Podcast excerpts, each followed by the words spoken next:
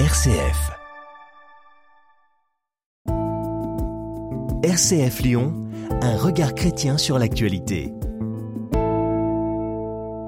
Bonjour Père Christian Delorme. Bonjour Anaïs. Vous êtes délégué épiscopal pour le dialogue interreligieux pour le diocèse de Lyon et c'est avec vous cette semaine que nous allons porter notre regard chrétien sur les actualités.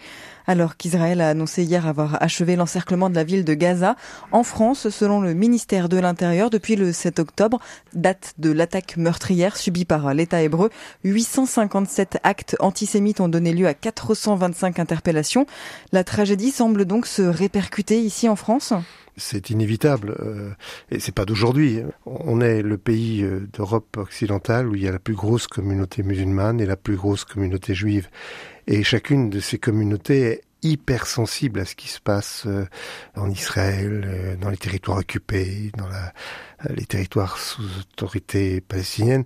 C'est presque lié à l'identité de chacun et chacune. Pour tous les juifs, Israël représente la terre promise, même si elle a pris aujourd'hui la forme d'un État assez particulier. Et pour les, la plupart des gens d'origine musulmane, la Palestine est aussi une terre très très chère. Et depuis des années, peut dire depuis 70 ans, les communautés musulmanes du monde entier se sentent directement concernées par euh, la question palestinienne. Il y, a, il y, a, un lien très fort avec la Palestine. Alors c'est inévitable que lorsqu'il y a de la violence là-bas, on l'a vu à chaque fois qu'il y a eu de la violence, il y a eu des répercussions ici. Et là, on arrive dans une situation de violence extrêmement forte. il y avait longtemps qu'il n'y avait pas eu... Euh, c'est peut-être même la première fois que la population palestinienne est soumise à, à une telle euh, force de feu. Donc inévitablement, il y a des répercussions. Ce qui est terrible, c'est que malheureusement, ça se traduit aussi en actes antisémites. Et ça, c'est extrêmement alarmant euh, pour les juifs d'abord, et puis pour toute la société française. Et c'est pour ça qu'il faut trouver les moyens d'arrêter cela, mais il faut aussi trouver les moyens que cette guerre s'arrête et ça on se sent très démuni quoi. Je pense que bon, on peut avoir tous des approches diverses de cette réalité, de ce conflit qui dure depuis plus de 75 ans maintenant et pour parler presque de guerre de 100 ans malheureusement et puis ça sera peut-être même plus encore, on sait pas on, est tous touchés, on a des approches différentes. Mais quand on est chrétien, ou juif, ou musulman, mais il y a, une dimension particulière, il y a quelque chose de, l'ordre de notre identité spirituelle qui est, qui est en jeu. Enfin, et en ce moment, on est tous bouleversés, humainement, par ce qui se passe et puis spirituellement parce que on s'aperçoit bien que euh, on n'a pas les mêmes conceptions de la justice, du respect de l'homme, de ce que c'est que cette terre d'Israël. Et c'est très très difficile euh, nous-mêmes de ne pas nous laisser entraîner, emporter dans des attitudes partisanes et même parfois de haine. Donc euh, il faut vraiment qu'on soit très très vigilants, vigilants les uns les autres. Et c'est dans ce contexte international tendu que va arriver le nouveau projet de loi immigration. Il doit être débattu à partir de la semaine prochaine au Sénat. Outre la question clivante de la régularisation des clandestins dans les métiers en tension, l'autre sujet qui fâche, c'est la suppression de l'aide médicale d'État, cette aide qui permet aujourd'hui aux étrangers en situation irrégulière de bénéficier de certains soins. Elle pourrait devenir une aide médicale d'urgence au périmètre de soins plus restreint. Pourquoi ça vous préoccupe? Ça préoccupe tous et toutes celles qui ont une proximité avec les migrants et notamment ces migrants qu'on trouve dans les rues et qui en ce moment-là sont, sont frappés par le froid qui leur tombe dessus. L'aide médicale d'État, elle existe depuis plus de 20 ans maintenant, je crois. Elle est faite pour que la santé de ces personnes soit préservée. Et ce sont des personnes en grande insécurité, en grande précarité. Ce sont des personnes qui ont traversé la plupart du temps des choses absolument horribles, qui sont polytraumatisées, qui ont parfois connu l'esclavage, et qui ont connu des viols, qui ont connu la torture pour un certain nombre d'entre eux.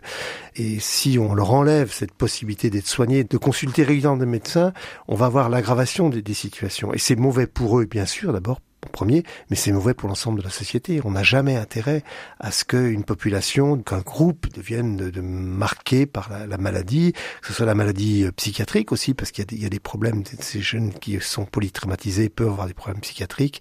C'est une folie que d'abandonner cette aide médicale d'État si cela doit se faire. J'espère que les parlementaires seront assez conscients de cette absurdité. En tout cas, vous savez que les médecins, que ce soit un certain nombre de groupes de médecins, mais les médecins sans frontières, médecins du monde, crient au secours à propos de ça.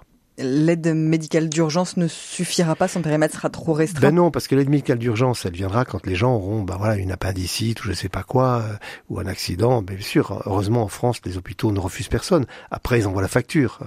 Et ce qui est important, c'est un suivi. Moi, je vis avec des jeunes migrants qui sont dans ce cas-là, qui ont l'aide médicale d'État.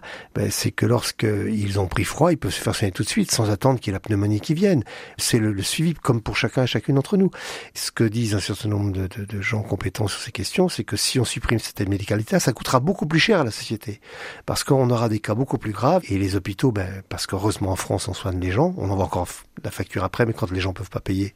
Hein. Donc, euh, c'est de la folie. Il y a des mesures comme ça, parfois, qui sont prises, qu'on a l'impression qu'elles sont prises hors sol, sans connaître la réalité du terrain. Notre dernier sujet qu'on va aborder ensemble, c'est un, serpent de mer qui revient depuis plusieurs mois, mais qui semble se concrétiser. Emmanuel Macron a annoncé dimanche dernier vouloir faire inscrire le droit à l'interruption volontaire de grossesse dans la Constitution.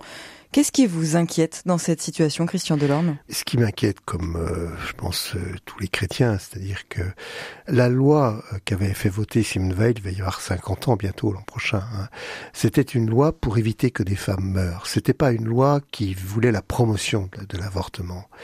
Et là, le risque, c'est que on continue de banaliser l'avortement comme si ça n'avait pas à la fois de conséquences sur les femmes qui le vivent. Or, on sait bien que l'immense majorité des femmes qui ont vécu les avortements en ont énormément souffert. Il ne s'agit pas de les juger, mais en ont souffert psychologiquement, physiquement parfois. Et, là, on est dans une banalisation qui est dangereuse. Alors, je sais bien que ce qui est projeté, c'est une distinction quand même entre liberté de pouvoir interrompre une grossesse et le droit. C'est pas, il s'agit pas d'un droit à l'avortement. Donc ça pourrait apparaître comme une nuance, mais elle a quand même son, son, importance. Mais je crois que si on banalise trop, en fait, on abîme une société. Bien sûr, je suis un homme, je suis pas une femme, mais je suis pas sûr que ce soit vraiment respectueux de la liberté des femmes. Merci Christian Delorme pour votre éclairage sur les faits marquants de cette semaine et bon week-end à vous. Merci à vous aussi.